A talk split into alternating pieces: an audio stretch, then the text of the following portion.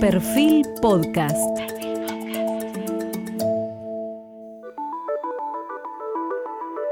Periodismo puro. Jorge Fontevecchia, en entrevista con la senadora Juliana Di Tulio. Hoy estamos con la senadora por la provincia de Buenos Aires, Juliana Di Tulio. Ella es psicóloga social, militante feminista y peronista. Además es considerada una de las políticas argentinas más frontales y a veces la consideran hasta provocadora, que es de los temas que vamos a hablar hoy aquí. Oriunda de la localidad de Morón, empezó a militar en el peronismo en la escuela secundaria. Fundó la agrupación peronista Movimiento en los años 90 y a fines de esa década fue cuando conoció a Néstor Kirchner y a Cristina Kirchner, cuando él era gobernador de Santa Cruz y ella era diputada nacional. Como funcionaria del Congreso presentó e impulsó proyectos de ley en defensa de las minorías y los derechos de la mujer, como la ley de identidad de género, la ley de matrimonio igualitario y la despenalización del aborto. Fue la primera mujer en el Congreso en ocupar el cargo de presidente del bloque del Frente para la Victoria. Eso fue en el Congreso Nacional durante la presidencia de Cristina Kirchner entre mayo de 2013 y diciembre de 2015. Y hoy en día se la reconoce como una voz al mismo tiempo de la vicepresidenta dentro del recinto del Senado, integró el Parlamento del Mercosur, fue directora del Banco de la Provincia de Buenos Aires hasta convertirse en senadora nacional tras la renuncia de Jorge Tayana. Ella es una defensora de las ideas kirchneristas que interpreta como pocos dirigentes políticos en la actualidad. Tanto es así que lleva tatuada en su piel una frase de su líder político, no fue magia. Desde los últimos días de diciembre de 2021, su nombre pasó a ocupar titulares en los diarios cuestionando al periodista, colega y amigo en mi caso, y, colega también de la Academia Nacional de Periodismo, Hugo Alconada Moon, en el Senado por la información sobre la reunión en 2017 entre funcionarios, empresarios y espías en una sede del Banco Provincia, la llamada Gestapo Macrista, poniendo al frente del debate el rol del periodismo y la libertad de prensa que va a integrar este cuestionario, pero tenemos que empezar por el tema más importante que es el Fondo Monetario Internacional. Eh, ¿Cómo crees que será el paso por el Senado del preacuerdo a acuerdo con el Fondo Monetario Internacional?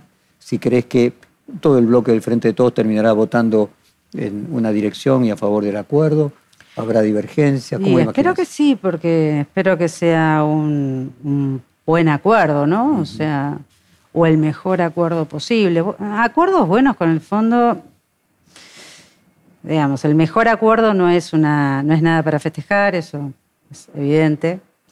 El Fondo Monetario Internacional no, para los argentinos y argentinas es traumático históricamente, para los, para los países del mundo donde el Fondo Monetario Internacional hace revisiones este, periódicas también, es traumático, digamos, la llegada del fondo a los países, bueno, lo que te quita es eh, un poco de, un poco no, te quita la posibilidad de tener autonomía política, independencia política, decisiones políticas autónomas de un país, de, y con recetas un poco más globales en vez de particulares como tiene la Argentina. Ahora, yo no conozco el texto, Jorge, ni yo, ni ningún otro senador o senadora. Tampoco hay ningún diputado o diputada de la Nación que conozca el texto del acuerdo. Entonces, lo que necesitamos, más allá de que, por supuesto, soy parte del gobierno, confío en mi gobierno y en la negociación de mi gobierno, yo necesito saber qué estoy votando, qué voy a votar, qué voy a acompañar. Y, eh, ayer se, mm, se, produjo una situación compleja, porque con trascendidos periodísticos y con, eh, con trascendidos periodísticos diferentes, ¿no? Eh, contradictorios incluso. Bueno, entonces hay como una serie de eh, malos entendidos que a mí me gustaría que se tranquilicen porque, porque esto no le hace bien a la previsibilidad de, la Argentina, a lo que queremos eh, desde el frente de todos, que es una coalición de gobierno, con lo que eso implica, ¿no? Implica llegar a acuerdos. Este, este, desde fuerzas diferentes, desde pensamientos distintos, incluso desde composiciones diversas, ¿no? Porque ni todo, el, ni todo el peronismo piensa lo mismo, ni todo el Frente Renovador piensa lo mismo, ni todo... Eh,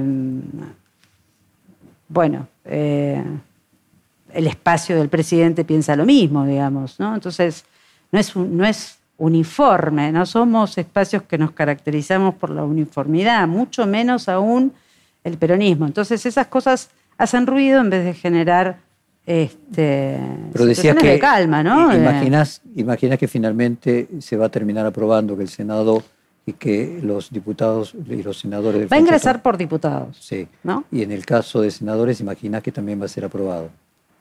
Imaginas.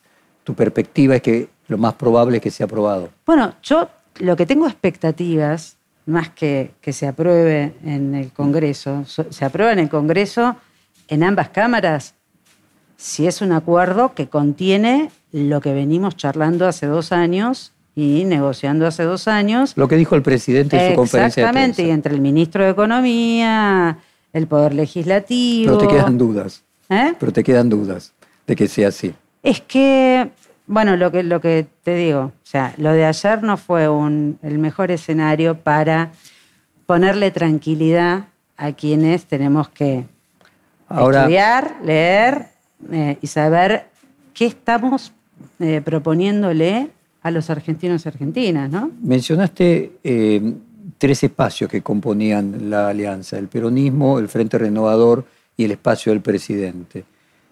El espacio del presidente... ¿El, peronismo? Sí, el peronismo, el Frente Renovador y el espacio político del presidente. ¿Es distinto el espacio político del presidente del peronismo y es distinto el peronismo del kirchnerismo? No, no, no, no, no, sé si, no sé si es distinto, es parte del peronismo, digamos, ¿no?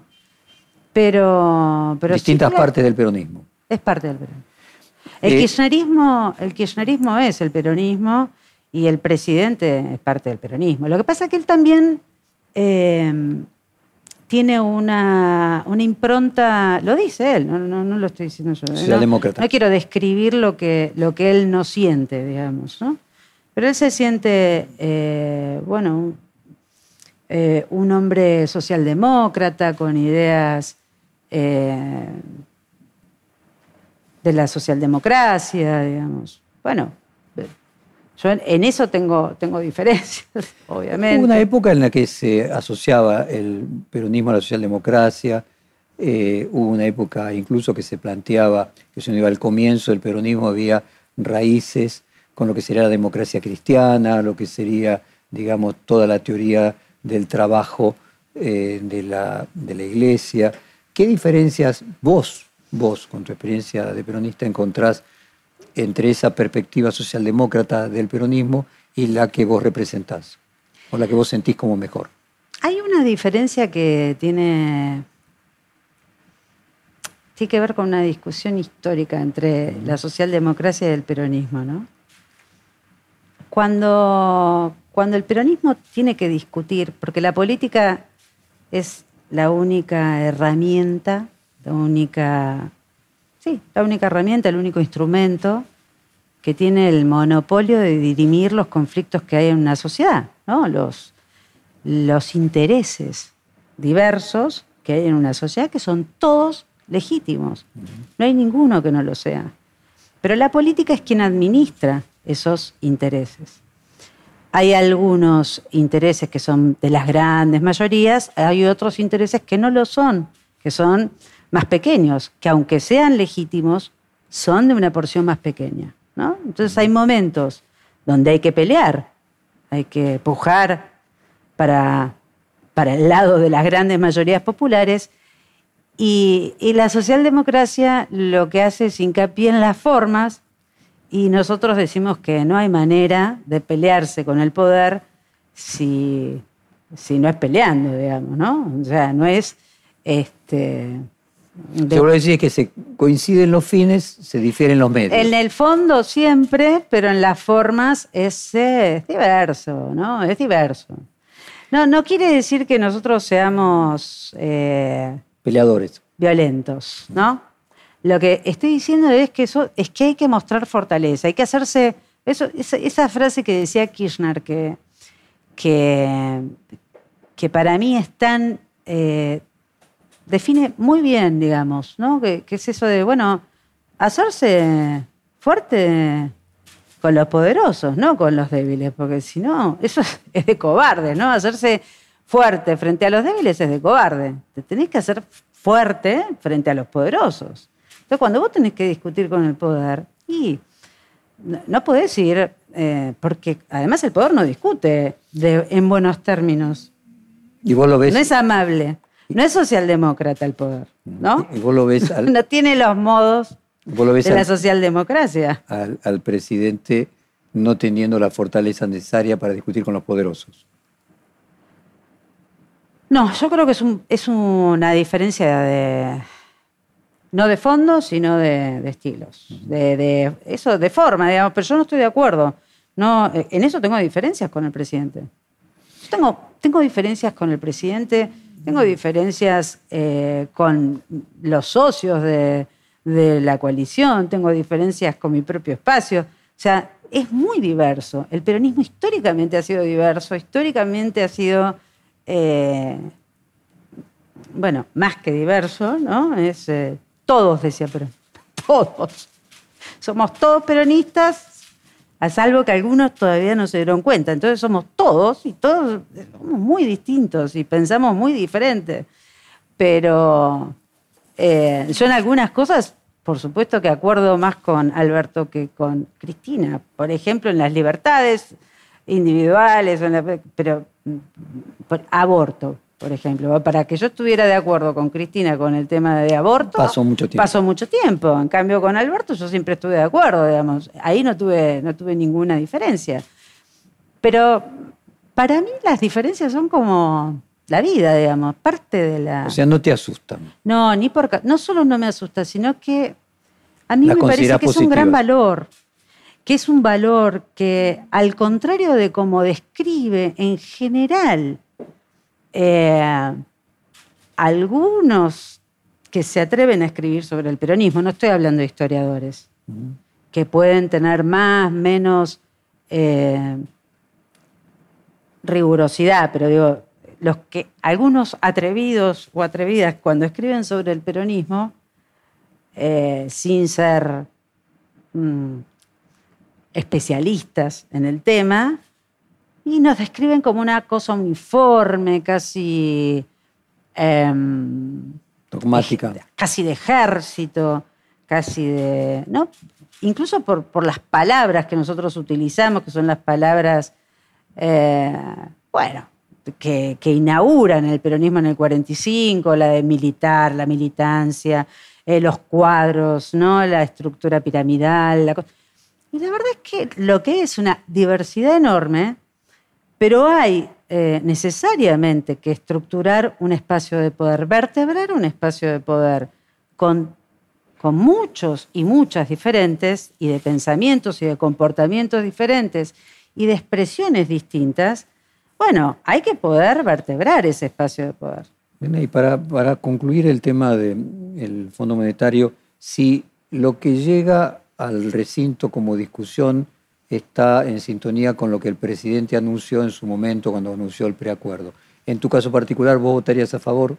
Pero por supuesto, si tiene que ver con, si es coherente con lo que le, lo, que le propusimos en, la campaña del 2019. No estoy diciendo con lo, que dijo, con lo que dijo el presidente. Bueno, es que lo que dijo el presidente es más o menos, eh, en su gran medida, ¿no? en su enorme mayoría, es lo que, lo que nosotros propusimos en campaña al electorado del 2019. Y que no iba a haber ni reforma tributaria ni reforma provisional. De los ajustes a los trabajadores, y a los jubilados, no. No, no va a haber. Siguiendo, siguiendo con ese planteo, que se conoce, la reducción de. Para eso tengo que ver la letra, ¿no?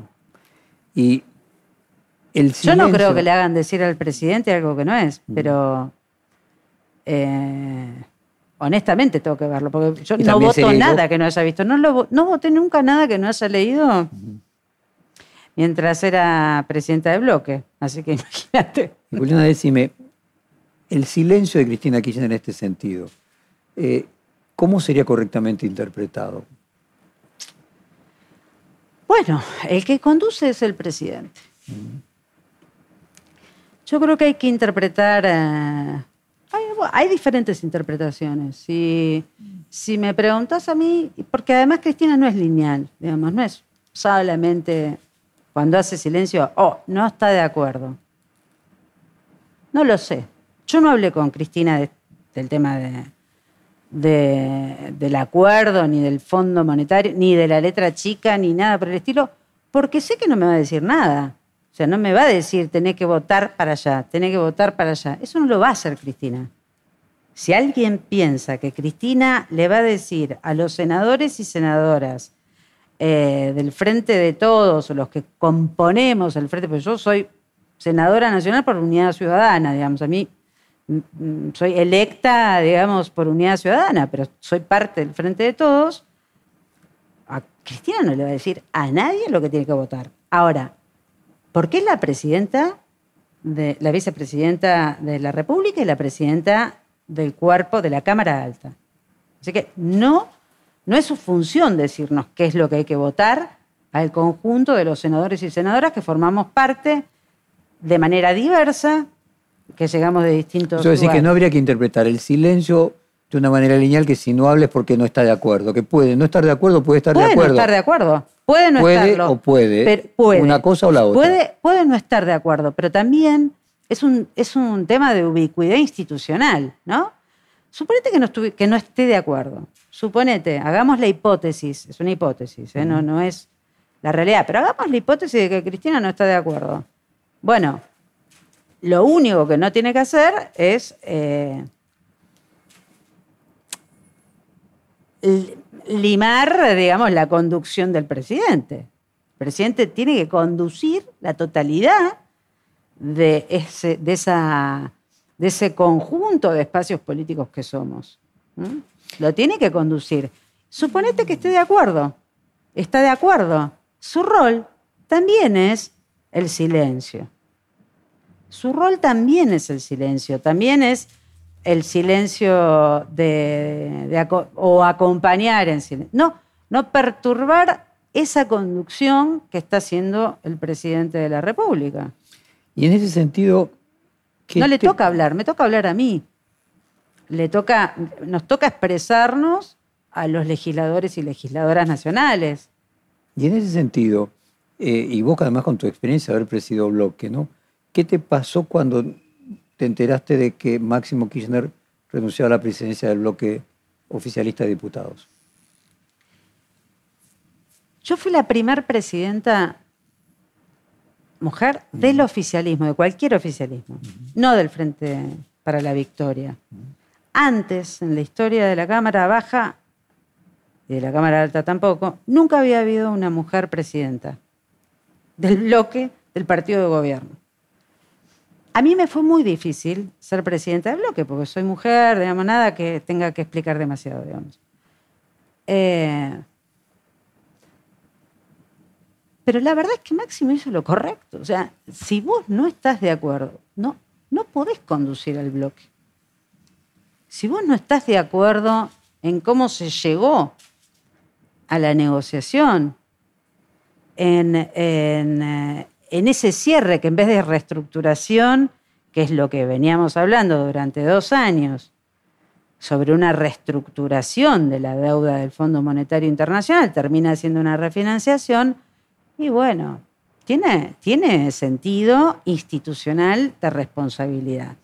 Y está bien que eh, a mí me gusta que no se carete. Viste que me presentaste como alguien frontal. Bueno, a mí me gusta que no se carete en la política, la verdad, te soy honesta. A mí me gusta la gente normal eh, haciendo política. Ahora, cuando vos te planteás, eh, respondías antes de que lo que el presidente anunció eh, coincide con lo que se planteó en la campaña. supuestamente, si vos integrás una coalición y lo que el presidente plantea coincide con lo que se planteó en la campaña, como vos decís, me pueden quedar las dudas de que en la letra chica, bueno, pero inicialmente... pero Máximo no solo planteó mm. su vida en función de no estoy de acuerdo, hace dos años que lo vengo diciendo. Primero en términos, no solo lo dijo Máximo, ¿no? O sea, lo hemos dicho muchos. Diez años, diez años para pagar 40 mil millones de dólares, no hay manera de, de poder lograrlo. No hay manera. Y lo dijimos muchas veces, ¿no? O sea, no, no más o menos. Entonces, cuando te traen una propuesta, un borrador, que no, o sea, el presidente no habló de tiempo. No habló de tiempo. Estoy hablando de lo. Cuando yo hablo del presidente, hablo de, bueno, tenemos un acuerdo. Yo no estoy de acuerdo con que el presidente haya dicho, che, eh, tengo una buena noticia. No es una buena noticia arreglar con el fondo. O sea, la verdad. Porque es el Fondo Monetario Internacional. Buena noticia hubiera sido que Macri no hubiera pedido 50 mil millones de dólares. Eso es una excelente noticia. Ah, eso es genial. Pero no que, eh, che, ¿No tenemos otra vez vez el fondo en casa. y una vez que ya está contraída? Pero una vez que ya está contraída. puede una ser una buena noticia acordar que- pero, que, pero que el propio presidente la considere ilegal. El propio presidente, el propio Poder Ejecutivo considera ilegal esa toma de deuda. Si no, no lo hubiera mandado al jefe de los abogados del Estado hacer una querella contra el gobierno anterior por la toma de una deuda que considera ilegítima e ilegal. Eso está, existe. Hay una querella contra el gobierno de Mauricio Macri y contra también los directivos, aquellos directivos del Fondo Monetario Internacional, ¿no? O sea, no es que no la hay. Nosotros consideramos, consideró el presidente y le dio la orden al jefe de los, de los abogados de iniciarle una demanda al gobierno anterior. Bueno, eh, implica que yo eh, no reestructure la deuda de Mauricio Macri, sino que la refinancie. ¿Implica que esté legalizando Compa- lo actuado? Compartí con la audiencia la diferencia entre refinanciar y reestructurar. Es pasar de 10 años a 20, por ejemplo. Claro. Es pasar de Esencialmente. 10 años a 20, también es un tema de tasas, también es un tema de compartir responsabilidades.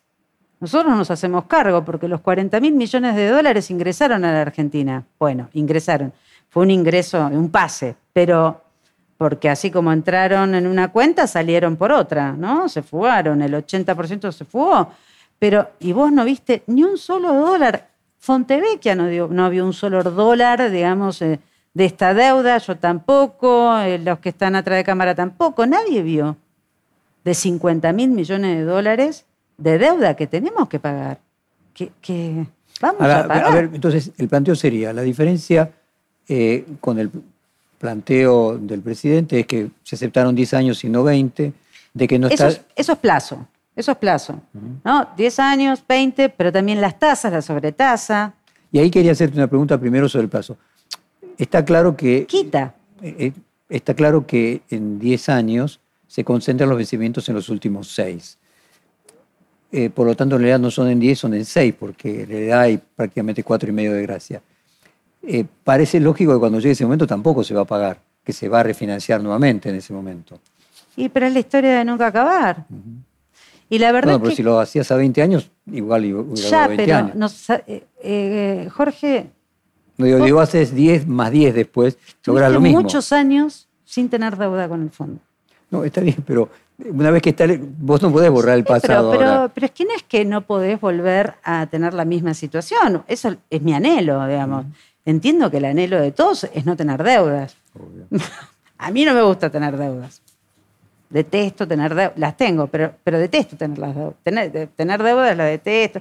Salvo que sea un buen negocio. No es un buen negocio. Este no es un buen negocio. Porque los países del mundo se endeudan. Sí, pero endeudarse con el Fondo Monetario Internacional no es un buen negocio para los argentinos y argentinas. Nunca lo fue.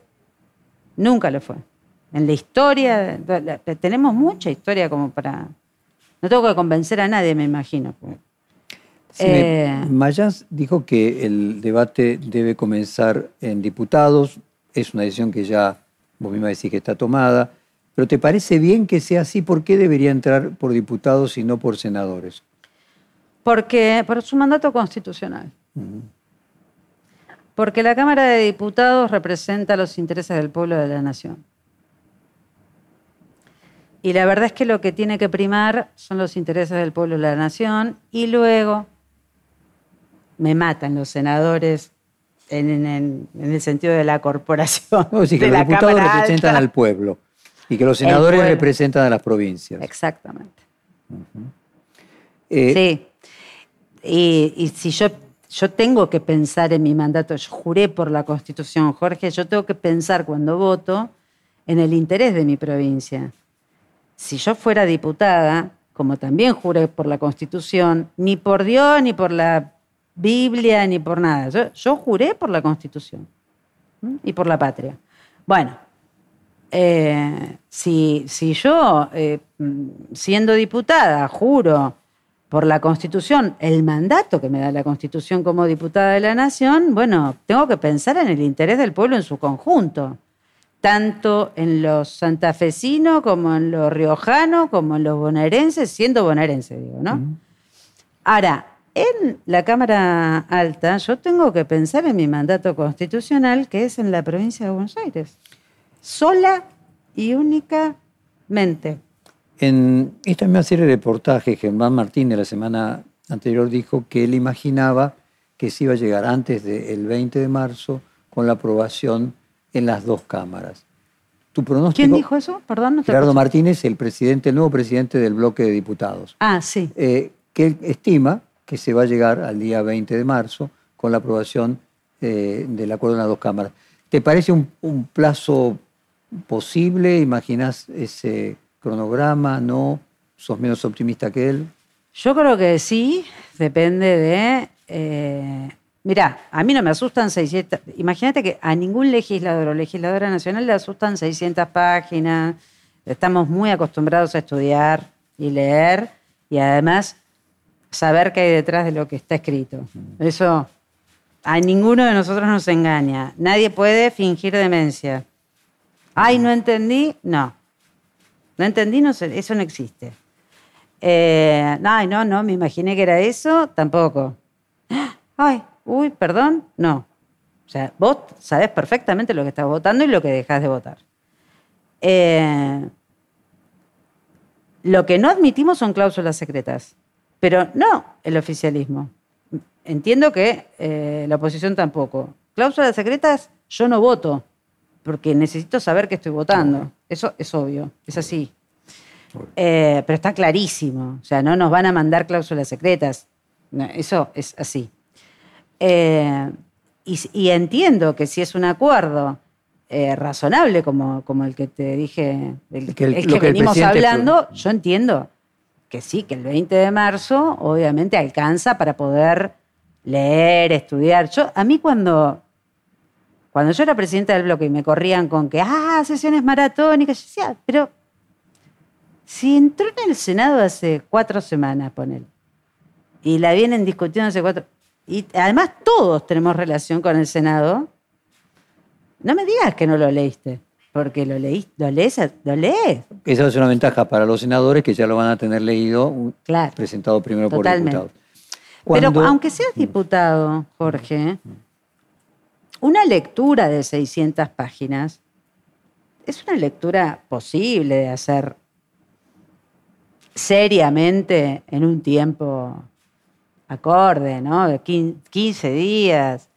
Eh, bueno, lo que pasa es que eh, depende cuál sea el esquema que pensó el nuevo presidente de bloque del Frente de Todos de la Cámara de Diputados y Diputadas de la Nación, si es que quiere llevar, eh, bueno, a, Guzmán, a Chodos, no sé, lo que, o también lo que requiera la oposición, no solamente su bloque, por ahí su bloque quiere más información o quiere hablar, eh, o quiere hablar en el bloque, o... Eso yo desconozco cuál es la estrategia de... Para concluir, en tu caso particular, y, damos la vuelta a la página del Fondo Monetario, en tu, en tu caso particular, eh, ¿existe algún default que sea mejor que un mal acuerdo? Es decir, la posibilidad de no aprobar, eh, si este es el máximo acuerdo que se puede llegar con el Fondo Monetario Internacional, ¿es una hipótesis probable para vos? Tiene que decir, Para que sea mejor, un default tiene que decir que vamos a morir todos o que es de imposible cumplimiento, porque el- o sea, es, es lo mismo. Y siguiendo... Vamos a entrar en default. O sea, eh, de Te pregunto, como el futuro es esencialmente impredecible, uno sabe qué precios van a estar No, las bueno, sí, commodities pero- dentro de cinco pero- años. Pero si a mí me proponen subir la edad jubilatoria, bajar de salarios, Bueno, vos estás diciendo aquellas cosas que son de imposible cumplimiento político, como por de ejemplo... imposible cumplimiento político. Dale, relatalas. Bajar las jubilaciones, Bueno, se terminó el sistema de salud pública, bueno, se terminó el sistema de educación pública. Entonces, nos tienen que decir que nos van a matar a todos para que sea mejor el default, ¿no? Para que sea mejor el default. El de- nosotros, eh, a ver, o sea, por lo que estás contando, tendría que ser raro que así fuera, ¿no? bueno, no debería ser demasiado malo la muerte, digamos, o sea, una encerrona imposible como para que no se vote, ¿no? Porque Déjame entrar en, en vos en Eh, eh, yo te quiero decir que eh, mm, en general yo no soy flexible con estas cosas, ¿eh? No soy flexible. Todo lo que sea la quita de un derecho para un habitante del suelo argentino o una habitante del suelo argentino ya es un costo enorme. No, el peronismo no puede convivir con 50% de pobres. No sabe convivir, no puede convivir, no lo puede aceptar. Eso es imposible para mí. Eso es imposible. Y el acuerdo, el acuerdo, tiene que ir en la dirección que el presidente dice que va a ir.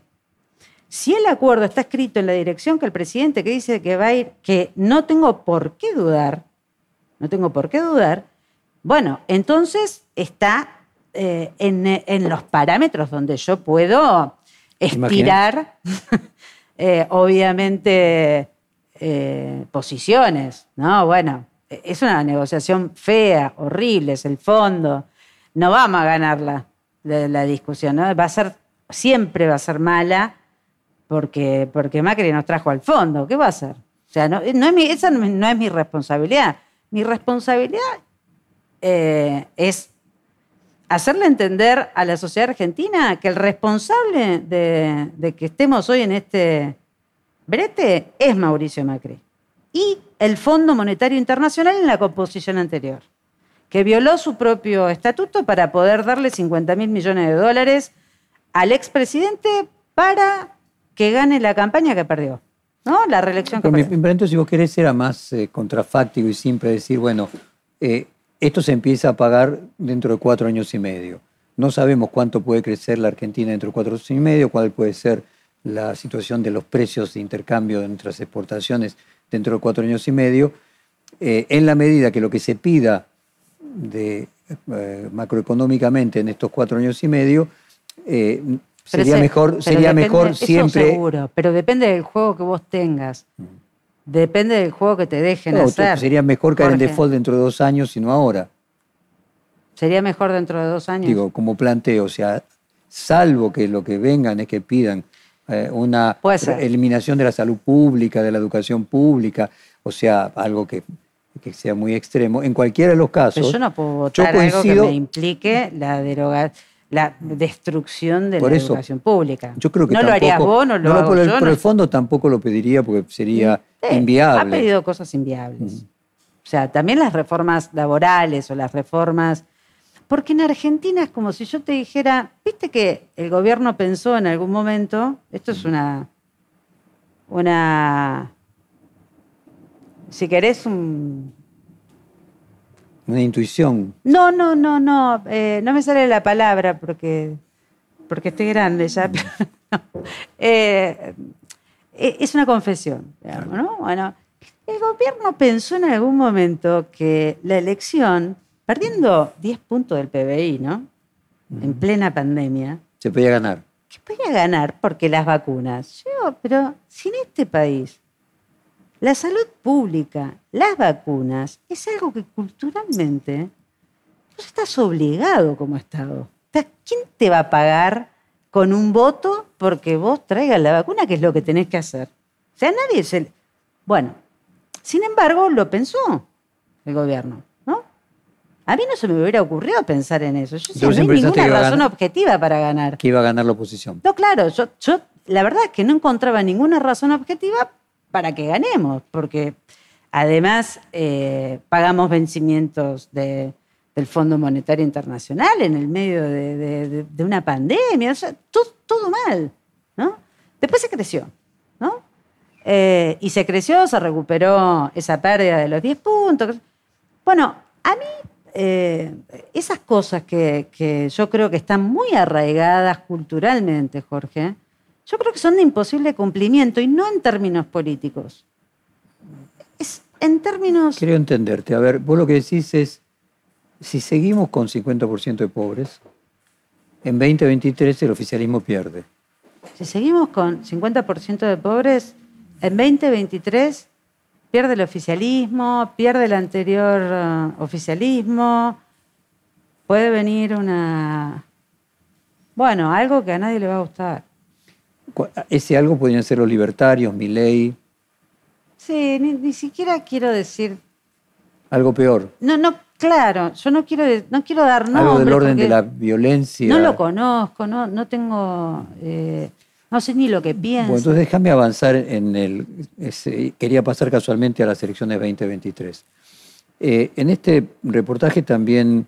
el- pero, pero déjame decirte algo. Sí. Yo creo que tiene que haber un acuerdo, sobre todo en los partidos políticos que tienen origen popular y democrático, que tienen el mismo origen en la Argentina, que somos actores políticos en la Argentina, pero no solo de los partidos políticos, sino de todos los actores y las actrices, digamos, de la vida social, política y cultural de nuestro país, donde vos estás incluido, es, che, ¿cuántos pobres, con cuántos pobres vos aceptás vivir en Argentina? 50% no. Jorge, vos debés coincidir conmigo. Es inaceptable, ¿o no? Obviamente, y te diría que 10% también. También. Eh, el, el Yo tampoco es quiero el 10. cómo lográs eh, reducir eso. Y lo que vos decís es que al que le toque gobernar, si te interpreto bien, en ese contexto, está condenado a perder elecciones. Pero tiene, no. Bueno, es que depende de la fórmula que vos creas que tenés que aplicar para que no haya un 50% de pobres, ¿no? Por eso digo Pero o hay cosas- que si no se logra bajar Pero- la pero, Jorge, pobreza, esto de las vacunas, por ejemplo, que te estoy diciendo. Bueno, no, mira, la, la sociedad argentina en su conjunto, antiperonistas, peronistas, comunistas del Partido Obrero y de derecha, salvo los antivacunas, de derecha extrema, digamos, o libertarios o lo que sea, todos creemos que la- las vacunas es algo que la tiene que dar el Estado, ¿o no? Es un consenso que ni siquiera hace falta. eh, No, bueno, además a ha sido, discutir. ha sido así en todo el mundo, inclusive en los países que uno puede decir tienen Bueno, una tendencia a la derecha. Y en- pero en Argentina no es algo que sea para ganar una elección. Porque históricamente la Argentina, el Estado argentino, ha provisto de vacunas a todos sus habitantes, gratuitamente. No, y podrías agregar, si vos querés, Juliana, de que todos los oficialismos que atravesaron el- la pandemia, en su gran mayoría, los oficialismos nacionales perdieron. Ahora vamos a 2023. Sí. O sea, el propio presidente ha dicho que él sabe que está asociado con la pandemia, la pandemia es un, eh, es un recuerdo negativo para la gente y que entonces eh, esa, eh, Freud diría, condensación entre el significante y el significado le juega mal al presidente. Ahora, para 2023, eh, imagínate que este año haya un crecimiento del 5%, voy a ser eh, optimista, y que eso baje la Estás pobreza. como Guzmán, muy bien. Y baje la pobreza un poquito, porque obviamente no vas a bajar de un día para el otro. Vas a llegar a 2023, en el mejor de los casos, con 40% de, de- de pobreza, digo, reduciendo 10%. El escenario electoral que vos ves es muy difícil para el oficialismo en ese caso, aún creciendo dos años seguidos la Argentina entre el 5 y 4%. Yo, a, a mí no se me ocurre pensar electoralmente hoy. No se me ocurre pensar electoralmente hoy porque acabamos de perder una elección de medio término. Así que no se me ocurre, ni- mi tema hoy es el Fondo Monetario Internacional, como decís vos, bueno, ¿cuál es el tema? El tema es este. Bueno, solo estoy pensando en eso y en el futuro de la Argentina. No incluye la elección. Mm, me mirarás torcido y me dirás, Julián, no te creo, me, está, me estás cameleando. Y yo te digo, mira, no, no te estoy cameleando. No es en general mi... Eh, mm, no es mi tema, digamos, no es mi expertise. Lo el era proceso electoral. Cuando fuiste candidata en 2017, 2019, ¿era tu tema? ¿La Dos elección? años, sí, cuando en 2017 fuiste candidata, Sí. ¿tenías una mirada hacia 2019, o sea, dos Por años supuesto, antes? sí, ¿Y por por, qué crees que hoy no la tenés? No, pero porque, porque, la, porque el mundo cambió. El mundo cambió. Cambiaron las condiciones de la Argentina, cambiaron absolutamente las condiciones de la Argentina. Estamos en el medio de un proceso complejo de paz o no en el mundo, porque hay factores que a mí hacen que mm, el tema electoral no sea un tema que me interese hoy especialmente y no me, no me dedico a analizar el proceso electoral del 23. Seguramente hay otros compañeros y compañeras mías que ya lo están haciendo hace un montón, antes de terminar incluso la elección que perdimos. Pero no es mi caso, no es mi caso. A mí me da vergüenza hablar del proceso electoral del 23 cuando en realidad tenemos que resolver cosas centrales. Sí, pero te da, te, te preocupa las condiciones de posibilidad a las que se llega con ese, eh, con ese contexto. Lo que decías es que el peronismo no puede gobernar, No, no puede- dijiste. no puede convivir, Y no, no convivir, peor aún. Por lo tanto, lo que estás planteando es vos ves un dilema allí. Sí, sí, claro que es un dilema. eh, y, y de difícil solución de acá a dilema. 2023. Es un dilema, pero es un dilema de todos los argentinos. ¿Por qué? No solamente, el peronismo no puede convivir con el 50% de pobreza porque no se lo banca, no lo puede soportar. Y, más, pe- pero gobernar. Nosotros Vuelvo, el vuelvo al 50-50 tema lo de. conocimos de otra manera, no de esta. 50% de pobres, 50% no pobres. No, el 50-50 para el peronismo es otra cosa. Entonces, lo que te digo es, mirá, no, no, no se puede. No, el, co- el peronismo no puede convivir con 50% de pobres y tiene que ir hacia la baja sistemática de eh, la pobreza. O sea, no puede hacer otra cosa. No tiene opción de hacer otra cosa porque, porque sería otra cosa que no es el peronismo, ¿no? O sea, no, no puede hacer otra cosa. Esa es mi preocupación, esa es mi preocupación hacia adelante, de construir un ¿Será país. el, caballo, ¿Será el caballo de Troya que le quedó al peronismo? Porque finalmente si el legado que tiene es que le entregan 40% de pobres, hay pandemia, eh, ¿será que enfrenta por primera vez el tener que gobernar en una situación dilemática? No, pero, pero nosotros empezamos a gobernar. Acordate los primeros tres años de Néstor. Las cifras eran similares. No, nosotros no habíamos declarado el default, pero sí un compañero del peronismo, ¿no? De ese amplio peronismo, que era Rodríguez había declarado el default. Eh, Pero la situación era totalmente diferente, absolutamente, sí, sí, sí. Vos Pero tenías digo, el- el en país términos de así. pobreza, en términos de pobreza, y todavía un poquito menos que, que hoy. La ah, diferencia, bueno, bueno, pero, pero la desocupación era altísima. la diferencia es que además no existía la asistencia social que existe hoy. No, no estaban los programas sociales universales. Eh, estábamos en default con el sector privado y, y, eh, y Néstor resolvió eh, la situación con los organismos multilaterales, que eso fue inteligente, digamos. Eh, pero los primeros tres años de, de Néstor también fueron muy difíciles. Y también haciendo, tomando decisiones que no nos gustaban tanto. No, no, no fue tan fácil.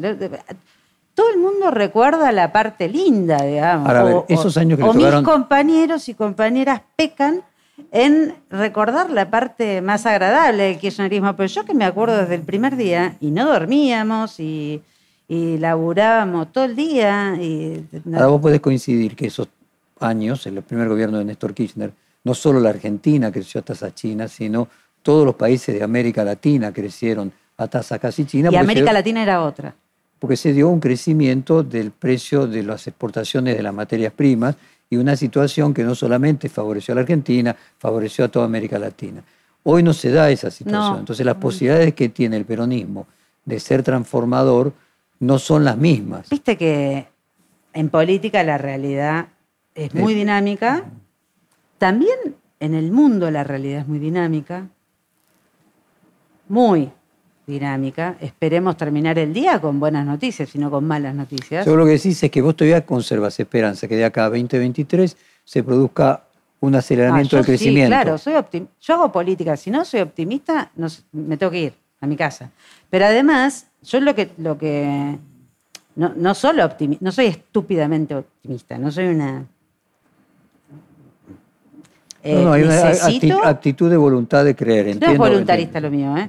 Te- Lo que, lo que necesito es encontrar los caminos. Churchill decía, hay que ser optimista porque es útil. Si no es para allá, es para allá. Si no es para allá, es para allá. Y si no, hay que ver por dónde, por arriba, para adelante. Pero, pero por dónde, porque, porque no va a haber una Latinoamérica como la que tuvimos cuando empezamos a gobernar con Néstor, eso seguro. No hay, no está ese escenario, aunque es un escenario, eh, bueno, donde, donde Chile tiene a Boric, donde parece que Lula ganar es el ganador, donde, eh, bueno, eh, Castillo Honduras, qué sé yo, hay, hay algunas situaciones de, de progresismo, digamos, este, en, eh, en la región. Ahora, eso Ahora no puede ser que le toque al progresismo el caballo de Troya, o sea, gobernar en unas circunstancias eh, distintas. Y nosotros siempre eh, resistimos. Lo que quiero marcar es distintas a las que hubo en la primera ola del progresismo, que fue a comienzo del siglo. Pero no Sin- entiendo lo del caballo de Troya. Bueno, que cada uno, esta discusión de que le deja la- el, la- el plan bomba al, al siguiente, hay gente que hasta pudiera decir, ah, no, pero yo eso. no Alguien- yo podría no- decir yo no que- eso. eh, en la deuda con el Fondo Monetario en estas circunstancias y que no le haya explotado al gobierno anterior es el caballo de Troya que se le deja al Sí, no peronismo eso, por ¿no? primera vez en su historia de que no le explotó al peronismo. Normalmente le explotaba a otro, a un gobierno de otro signo, ¿no?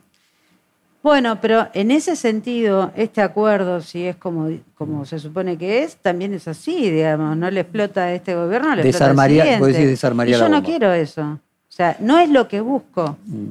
Pero no es lo que busca el peronismo, que es lo que te estoy diciendo. O sea, es imposible que el peronismo conviva, no que gobierne con un 50%, que conviva con la realidad de vivir en un país con 50% de pobres.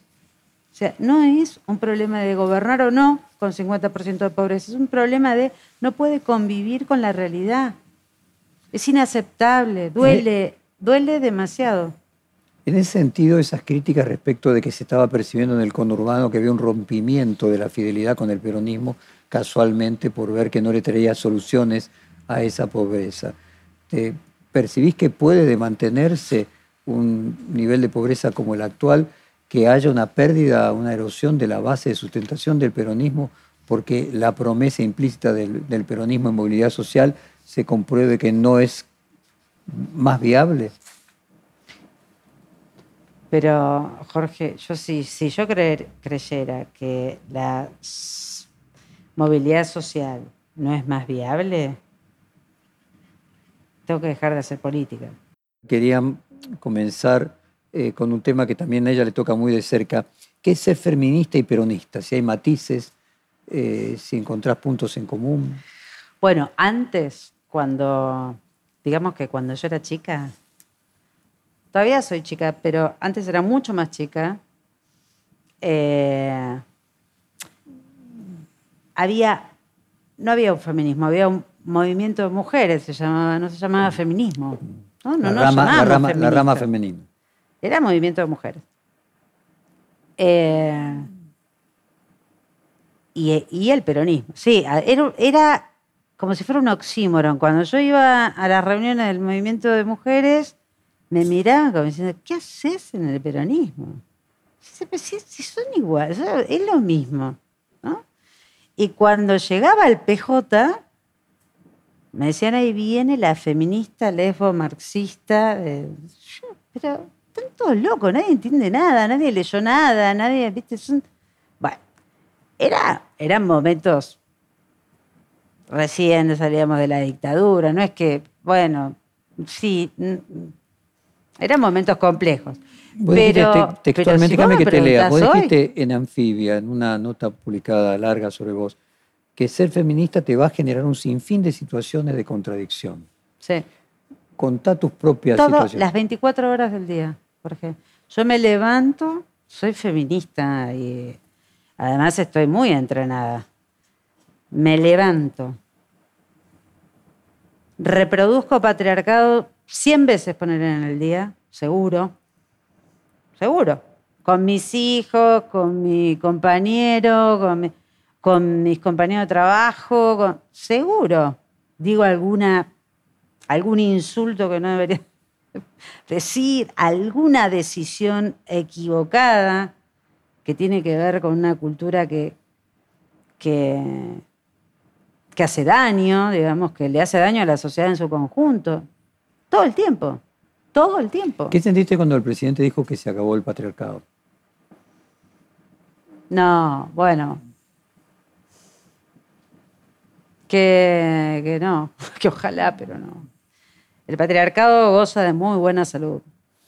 Vos tenés 50 años, una hija de 30, fue, fuiste madre joven, tenés un eh, aspecto físico que aparenta tener menos edad, eh, dentro del movimiento feminista. ¿Hay controversia en mostrarse ser una mujer atractiva, entendiendo atractiva el canon patriarcal de atractiva? A mí me molesta. Yo eh, sí me. Es contradictorio en mí, ¿no? Porque obviamente me gusta. eh, me, me encantan los zapatos, la ropa, me, me muero con todas esas cosas, obviamente. Eh, pero me molesta que me que, me digan que soy la o que fui la diputada más linda del Congreso. Me, mol- me molesta. No me, es una contradicción eh, lógica, pero me cuesta hacerle síntesis a eso. Me- el halago eh, Vos eh, Tiene- sos psicóloga tiene social. medida. Y, tiene eh, medidas el halago. ¿Viste? Cuando, cuando ya pasa. Yo empecé a hacer política desde muy chiquita. Entonces, eh, cuando me sentaba con un dirigente, era muy difícil para mí. Muy difícil. Muy difícil poder hablar de política. Sin que el otro, porque en general siempre son varones, los que tenés, los dirigentes son varones, bueno, sin que el otro eh, me hablara de lo que quería. Entonces, eh, la pasé mal, o sea, la verdad que la pasé mal, no, no, no, no me fue nada fácil, no me fue nada fácil. Entonces esas cosas, y yo decía, bueno, pero no me van a hacer vestirme de, no, sí, uso escote por acá, eh, me gusta la pilcha, me gustan los zapatos, y además tengo con qué comprarme, me lo voy a comprar. Y, me encanta comprármelos, ir de compras con mi vieja. Bueno, vos sabés que mi madre vive en España hace muchísimos años y qué sé yo, todos los años y, sí, me gusta. Y no me lo van a... No tengo contradicciones con eso, pero sí tengo contradicciones con... eh, con el halago, porque yo sé que nunca sé dónde termina. Nunca sé dónde termina. Y en este sentido, Y me da miedo. eh, ¿cómo ves la evolución de- del movimiento feminista? Por ejemplo, eh, las primeras marchas de las mujeres de una menos. Eh, ¿Cuál es tu... de cuando vos fuiste la primera presidenta de bloque mujer de la historia del oficialismo a hoy? Pasaron más de una década. Eh, ¿Qué evolución encontrás? Una enorme evolución. La verdad es que. Vos sabés que yo siempre digo, más o menos, tengo, tengo una lectura que es que cuando, cuando yo fui diputada, no solo presidenta del bloque, sino cuando fui diputada, que fui 12 años, largos años, diputada nacional, eh, largos porque ya al final eran... Eh, yo no quería ser, mi, intención no es ser diputada, digamos, ¿no? Ni, ni recibirme de diputada.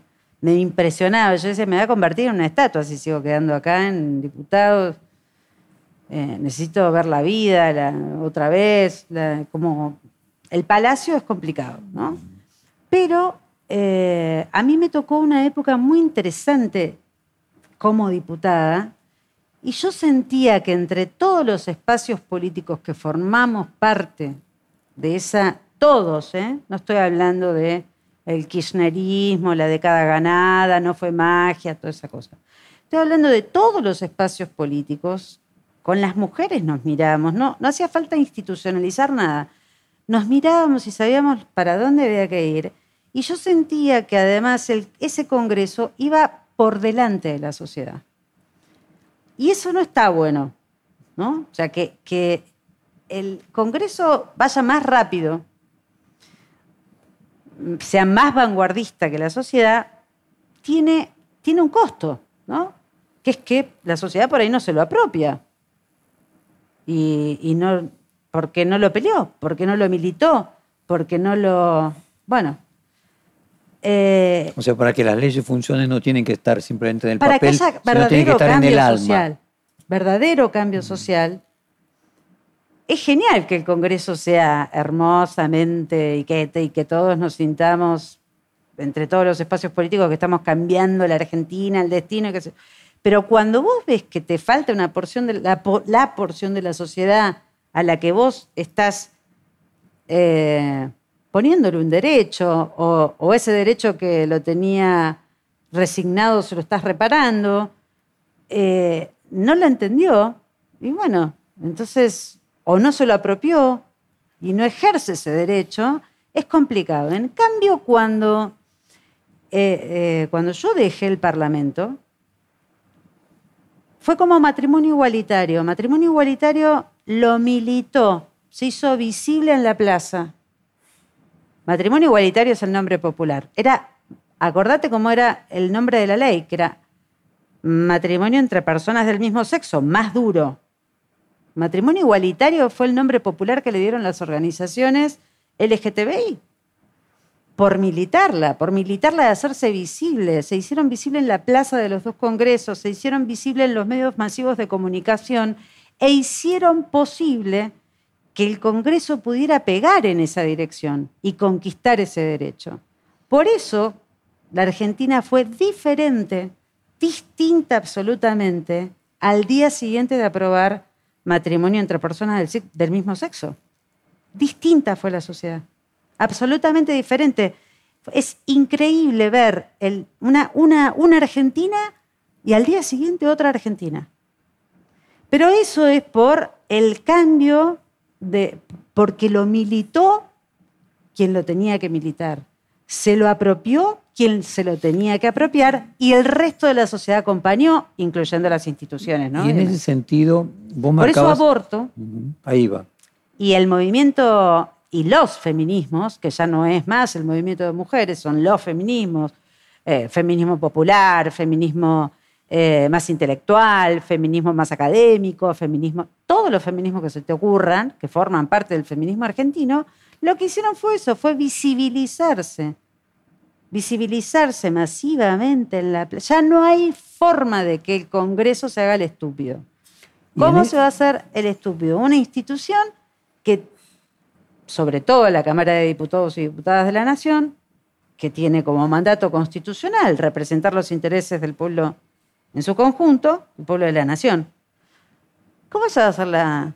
No se puede. No puede mirar por otro lado. Tiene que hacerse cargo. y en ese sentido, la evolución en estos años que vos mencionabas antes de la propia Cristina de Kirchner, en contra del aborto en un momento y ahora eh, a favor. ¿Es parte de ese proceso de cambio cultural?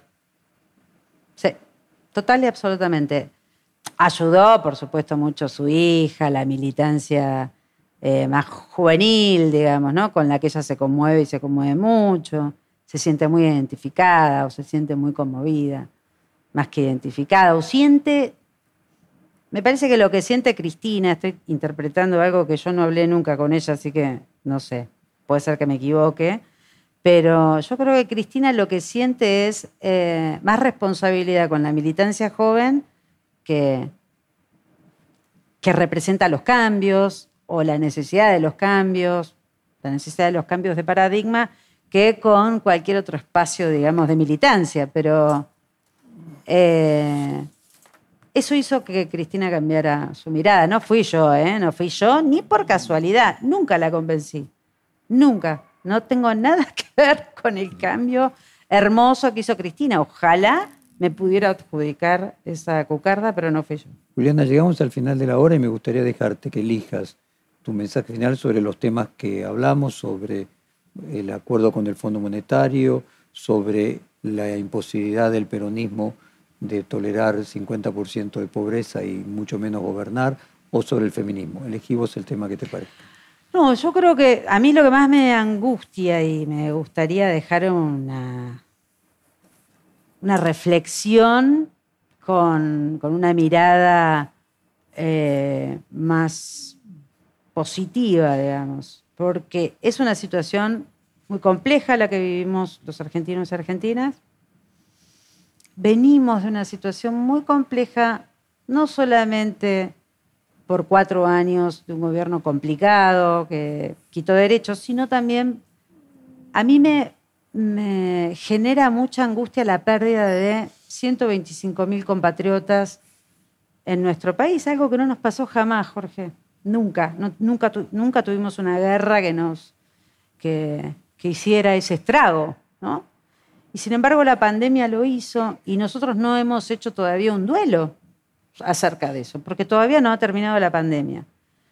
Pero además estamos en una situación compleja en términos de resolución de conflictos que llevan muchos años en la Argentina y que requiere que eh, por lo menos el peronismo, el espacio al que yo pertenezco, el que me corre por la sangre, por el ADN, por la historia, eh, repiense constantemente cuáles son los caminos alternativos para volver a tener una, un país con movilidad social ascendente, un país sin pobreza eh, porque no se le puede pedir 20 años a alguien, a, una familia que es pobre, aguantar 20 años para salir de la pobreza. A mí no me lo podrían pedir. A vos tampoco te podrían pedir. Che, aguantate 20 años y en 20 años vas a salir. Si nosotros hacemos las políticas de ajuste de acá a 20 años, eso no existe. Che, o sea, ¿a quién le van a pedir que espere 20 años para salir de la pobreza? A mí no me lo pidan. Bueno, yo entiendo que la gente piensa lo mismo que yo, me imagino, ¿no? Yo no quiero ser 20 años pobre hasta que vos, gobierno, puedas, o vos, espacios políticos, puedas sacarme de la pobreza. No, flaco, o sea, hagan algo, para eso es un gobierno, para eso fueron a las elecciones, ganaron. Bueno, entonces lo que yo entiendo es que el peronismo tiene que repensar todo el tiempo en cómo eh, convertir en posible lo imposible. Imposible lo imposible. Lo que todos creen, o la enorme mayoría creen que es imposible. Juliana y Tulio, muchas gracias por esta hora de conversación. Gracias fue un placer grande. Gracias. La verdad que fue un placer. Muchas gracias. Perfil Podcast.